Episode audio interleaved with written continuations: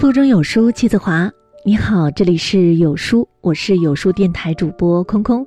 今天的文章我们来听，他爱不爱你，上了床就知道了。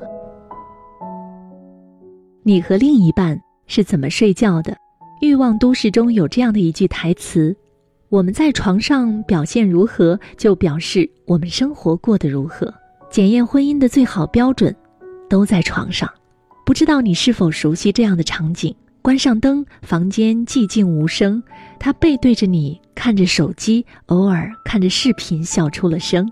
想和他分享今天的所见所闻，回应的只有长久的沉默，以及敷衍的“嗯，好，知道了。”你伸手抱住他，他却下意识地躲开，说一句：“我很累了。”一张双人床，肌肤相亲，无话不谈。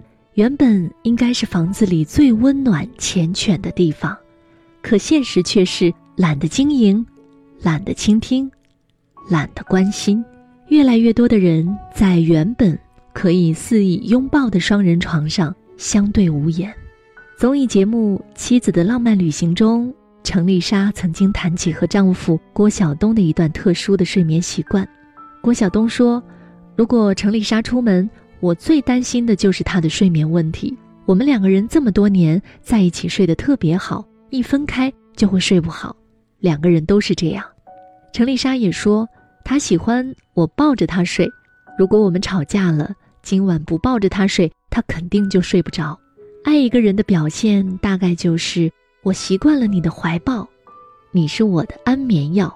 张静初曾经被问她理想的爱情是什么样的，她说。自己现在也很茫然，但是她始终记得闺蜜给她的答案。闺蜜说：“好的感情中，两个人像是最好的朋友一样，可以晚上蒙着被子在被窝里聊天，一直聊到很久很久。”是的，当你在床上说着废话的时候，他还可以津津有味儿的迎合。深夜你踢开被子，他会贴心的帮你捏好被角。在你被噩梦惊醒的时候。他会紧紧地拥你入怀，那些看起来微小细碎的动作，都在用心地诉说着我最在乎的，是你。产床是人性的照妖镜。纪录片《生门》当中有一幕让不少人看得痛心：三十三岁的夏锦菊在第三次剖腹产手术的时候，两次心脏停止跳动。失血一万三千毫升，相当于全身血液换了四遍。她在手术室命悬一线，而丈夫呢，却在广州忙着做生意。直到亲戚打电话告知事态的严重，让她必须往回赶。最后，夏锦菊的老公出现了，和妈妈一起抱着儿子开心的笑。鲁迅曾说：“帮助不等于爱情，但是爱情不能不包括帮助。”很多男人都不懂为什么女人生个孩子之后会性情大变，其实症结多在于此。多数时候击垮女人的往往不是身体上的疼痛，而是自己身处绝望时候男人的冷漠。钱钟书出生于富贵人家，不会打蝴蝶结，甚至分不清楚左右脚，生活上完全不能自理。多年来，妻子杨绛就像是一个帐篷，把身边的人都罩在里面，外面的风雨。由他来抵挡，可哪怕是像钱钟书这样在生活上笨手笨脚的人，也会在妻子生产的时候极尽疼惜爱护。杨绛怀孕，他早早的预定单人的产房。杨绛生产那天，他从住所步行到医院七八趟。抗战的时候条件艰苦，在杨绛生完孩子之后，他还是想方设法的炖了鸡汤，汤里放了鲜嫩的蚕豆，只是因为这些。都是杨绛最爱吃的东西。每年女儿过生日，他都会说：“这是母难日啊！”因为不舍得杨绛再受罪，他决定此生只要一个孩子。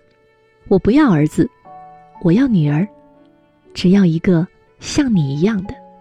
看到了吗？爱你的男人，哪怕再笨拙，也会在你最脆弱的时候，给你最细致的呵护，最坚实的臂膀。生孩子从不应该是女人一个人孤军奋战，而是夫妻二人的并肩作战。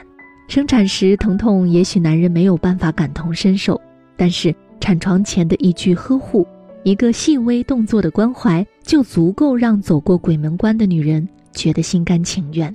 陈道明曾说：“夫妻间的恩爱，不在花前月下，而是大难临头的时候。看一个男人值不值得托付，生一次病，一目了然。”曾经看过一个让人唏嘘的新闻：江西南昌一名男子强行的闯入 ICU，冲到病床前想要拔掉氧气管。病床上躺着的是他患有急性心力衰竭、没有办法自主呼吸的妻子，而拔掉氧气管的原因仅仅是觉得妻子病重无望，没有治疗价值。很难想象，目睹枕边人。为钱亲手毁掉自己生的希望，是何等的悲凉！越是苦难，越见人心。真正爱你的人，绝不忍心在你身处绝望的时候弃你不顾，他会用尽所有的力气护你周全，哪怕只有一丝希望。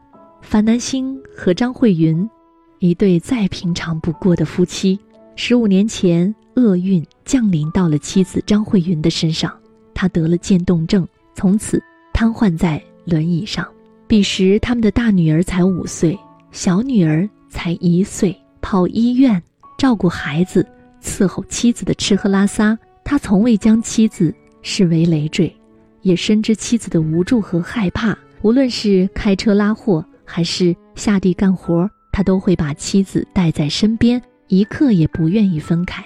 十几年的辛劳，樊南星靠自己的双手。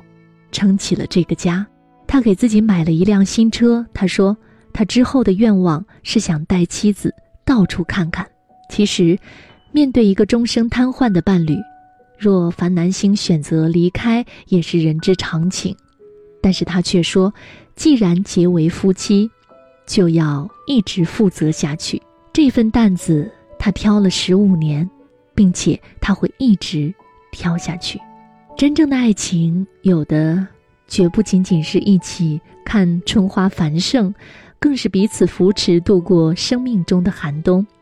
一个爱你的男人，也许他并不富有，也没有功成名就，但只要他知你苦楚，守你余生，不离不弃，如此便胜过一切。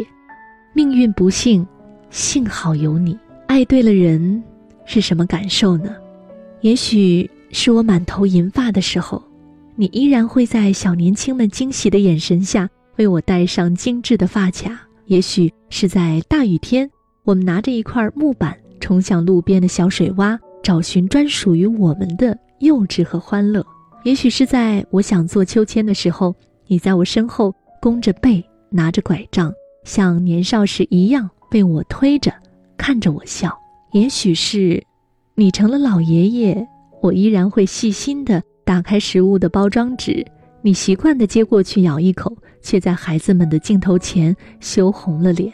还可能是我们两个人都走得颤颤巍巍，但是你依然会在人群中握紧我的手，害怕把我弄丢了。总之啊，等经历一轮又一轮的世间变幻，我们看着对方青丝变白发，看着岁月在彼此的脸上刻下了痕迹。我们会坐在藤椅上，摇着扇子，回忆年轻时候两个人在双人床上互相的依偎。你在产床前对我的悉心呵护，还有我们彼此在病床边的不离不弃。临了了，在我身边的还是你，就够了。普天之下最美妙的事，莫过于爱人以及被爱，彼此相对的付出。人这一生。躲不过病痛，唯有爱才是最好的良药。